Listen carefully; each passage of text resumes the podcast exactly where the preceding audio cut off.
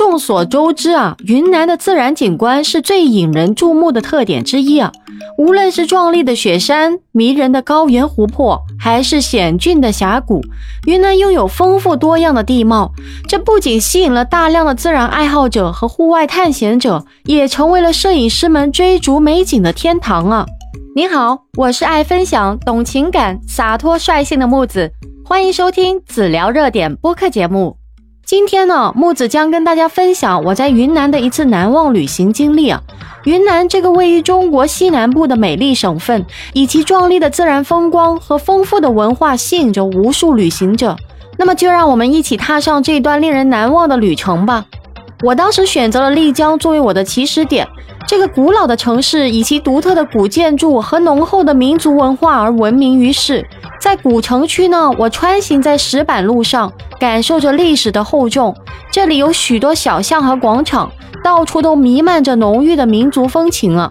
无论是品尝当地美食，还是欣赏古建筑，丽江都能够让人沉浸在悠久的历史当中啊！那么离开丽江之后呢，我来到了泸沽湖，这是一个被誉为天上人间的地方啊！在这一片风景如画的高原湖泊中呢，我租了一辆自行车，沿着湖边的道路骑行。清澈的湖水和周围的雪山映衬下呢，景色格外迷人。我还参观了摩梭族的村落，了解到了他们独特的母系社会和丰富的民俗文化。那么在这里呢，我感受到了淳朴和宁静的生活方式。接下来呢，我到了香格里拉。这座藏区城市位于喜马拉雅山脉脚下，在香格里拉，我参观了松赞林寺，一座气势宏伟的藏传佛教寺庙。我被寺庙内壁的壮丽壁画所吸引，感受到了宁静和虔诚的氛围。除此之外呢，这里还有广阔的草原和壮丽的雪山，给人一种宏伟的感觉啊。最后呢，我来到了虎跳峡，这是世界上最深的峡谷之一啊。我进行了一次激动人心的远足，沿着峡谷边缘行走，一边欣赏着壮丽的自然风光，一边聆听着水流的声音。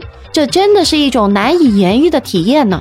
无论是峡谷的陡峭悬崖，还是涌瀑飞流啊，都让我惊叹不已啊。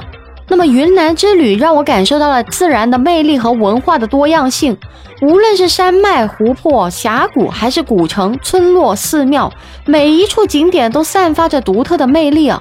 在这一片多彩的土地之上呢，我结识了很多友善热情的人们，也让我感受到了云南的真诚和好客。云南这个充满魅力和惊喜的地方，确实是一次令人难忘的旅行经历啊！